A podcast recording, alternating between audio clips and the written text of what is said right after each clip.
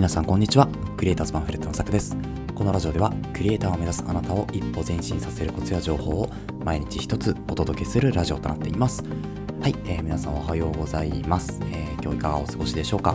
今日はですね、なんかこう、最近本当にニュースの記事が多かったので、えー、久々にですね、こうツールとか、まあ、の紹介をしていこうかなというふうに思うんですけど、まあ、今日ご紹介するツールはですね、えー、私も使っている、えーと、このラジオのね、配信アプリについてお話をしていこうかなというふうに思います。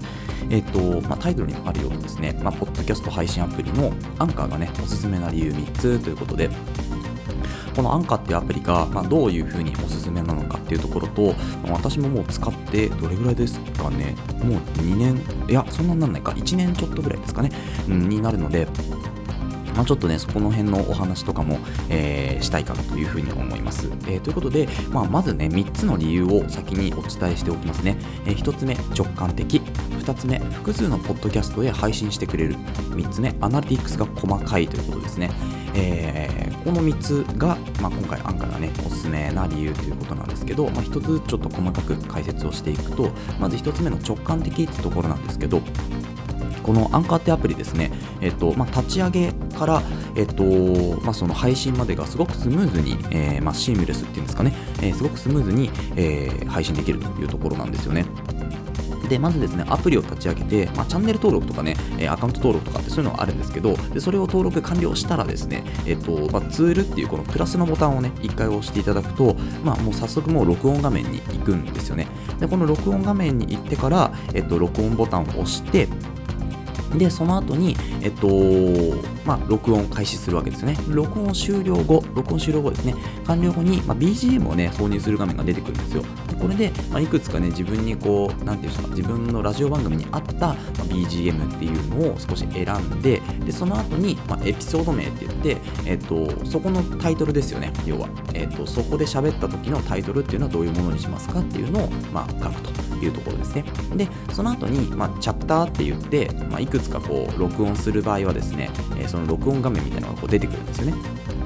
でそのチャプターの表示があって、えー、そこから、まあ、例えば効果音とかを追加するのかっていうのはもう一回プラスのボタンを押して、えー、感想とかね、えー、サウンドとかによる、まあ、修正とか加工とかをするわけなんですよ。でそのまま別に、まあ、あのチャプターの表示のところからね、えっとまあ、これでもう配信しちゃいますっていう方はですね、え右上のところに公開するっていうボタンがあるので、まあ、そこを押してもらってでその後に、まあ、全体的なタイトルの入力あとは、まあ、そのラジオの番組の説明キャプションってやつですね説明を入れてあとねシーズン番号これは、えー、何番目の放送ですか？とかっていうところとこの放送何番目の放送の、えー、何章ですか？みたいなところですね。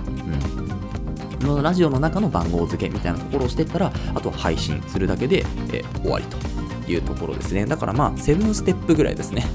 セブンステップがまあ、多いのかどうなるかってところです。ちょっと細かくしたんでね、セブンステップになりましたけど、まあ、それぐらいで配信ができてしまうというアプリですね。で、まあ、ちょっと他のポッドキャストをあんまり使ったことがないんで、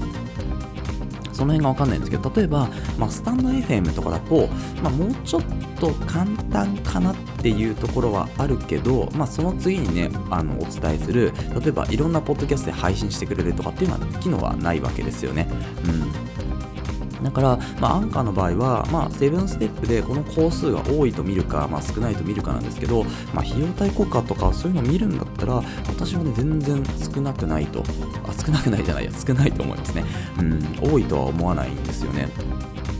そう。で、まあ、結構ね細かく入れたので、まあ、これを普通にあの毎日こなしていくもしくはね週に何回かこなしていくと、まあ、操作方法も慣れてくるし本当にあ簡単だなっていう形。でこれだったらねやっぱり毎日続けられるかなっていうふうに思うんですね、まあ、あとはこうあの操作は毎日続けられるけど、まあ、ネタ探しがね なかなか難しいっていうところで、まあ、そのネタのね作り方みたいなところも今度ねラジオでお話ししようかなというふうに思いますけど、まあ、そんな感じで直感的にねこのアプリはすごく使える使いやすいというところがまず1つ目のおすすめな理由ですね。で2つ目の複数のポッドキャストで配信してくれるっていうところなんですけどこのアンカーっていうのがですねなんと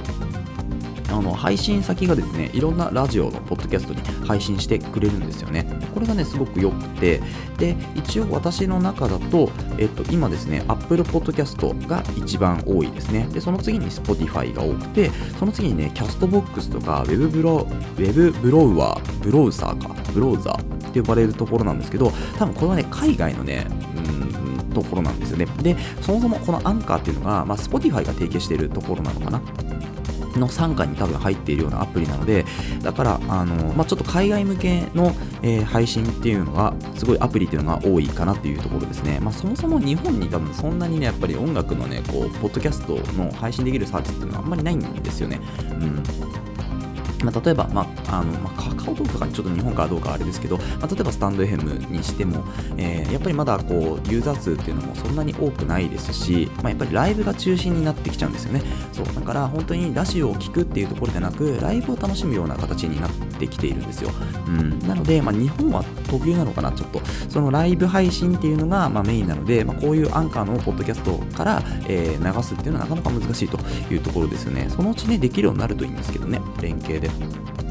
そうなんですけど、まあ、そんな形で複数のポッドキャストに自動で配信してくれるんですよね。だから1本取ったら、まあ、4つとか5つのその、えっと、アプリにそのまま流してくれるので、まあ、例えばもう、まあ、5本撮ってるじゃないけど、1本のラジオをいろんなところに広めてくれるっていうのが、まあ、自動でね、やってくれるので、それがね、このアプリの結構いいところかなというふうに思います。はい。えー、で、最後ですね、えー、アナリティクスが細かいっていうところなんですけど、この、えっと、アンカーってアプリですね、エピソードっていうのと画面と、あとは分析っていう画面が2つね、出てくるんですけど、この分析っていう画面で、まあ、再生数、例えば1日の再生数がどれぐらい回ってるかっていうのが出るんですよね。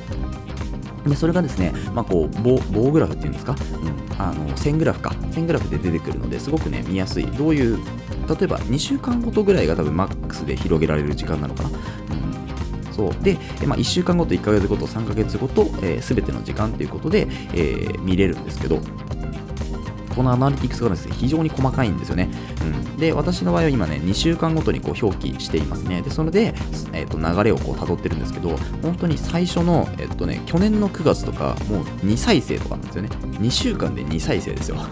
すごいですよね。全然誰も聞かないみたいな、そう、ところだったんですけど、今ですね、大体アベレージだと、まあ、2週間で5、6 800ぐらいになるんですかね。ちょっと細かい数字がここだとね、あのうまくこの平均値を取るとちょっとわかんないんですけど多分ね5600再生ぐらいにはなってるので、まあ、それもですね、まあ、1年経たないぐらいか、うん。まあ、本当に、えっ、ー、と、8ヶ月とかですか、えー、9、10、11、12、1、2、3、4、5、8ヶ月ですね。8ヶ月で、まあ、それぐらいの再生数にね、アベレージでいっているというところで、うん。で、まあ、もうすぐね、こう、本当に、あの、大台に乗っかるわけなんですけど、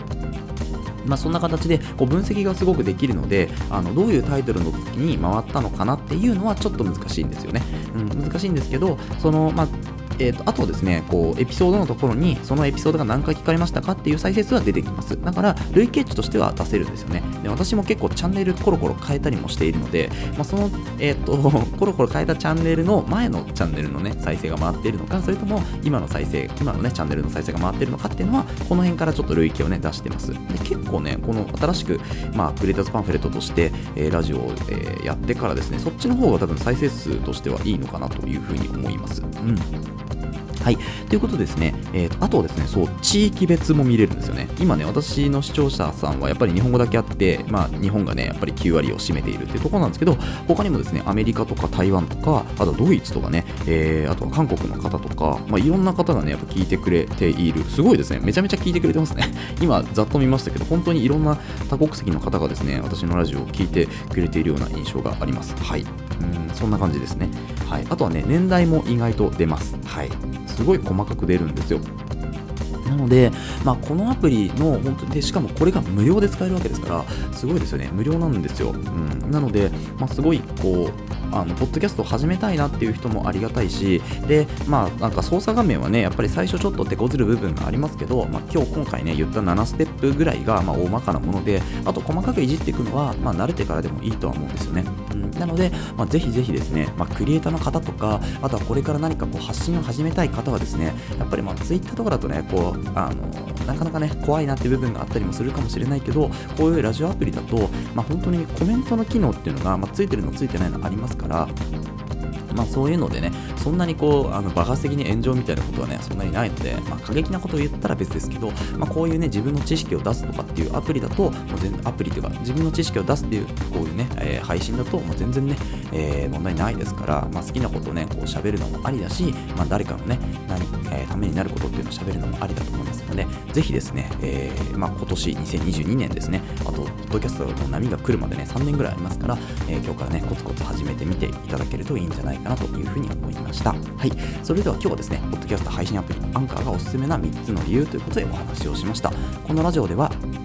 クリエイターになるために必要なこととか、あとはテクノロジーの情報、ニュース記事とかですね、あとは作業効率を上げるコツなんかを中心にお話をしております。リスナーさんと一緒に一流クリエイターを目指していけるラジオにしていきたいと思いますので、えー、共感いただいた方は、ぜひフォローの方よろしくお願いします。はい、えー、それではまた次回お会いしましょう。ご清聴ありがとうございました。